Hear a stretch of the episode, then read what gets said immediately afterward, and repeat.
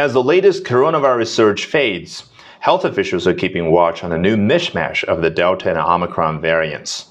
Dubbed Deltacron by some, it's essentially a blend of both the variants that fueled last summer's and this winter's COVID 19 waves. But this coronavirus crossover event isn't setting off blaring alarm bells among health officials just yet, as only a handful of cases have been documented nationwide.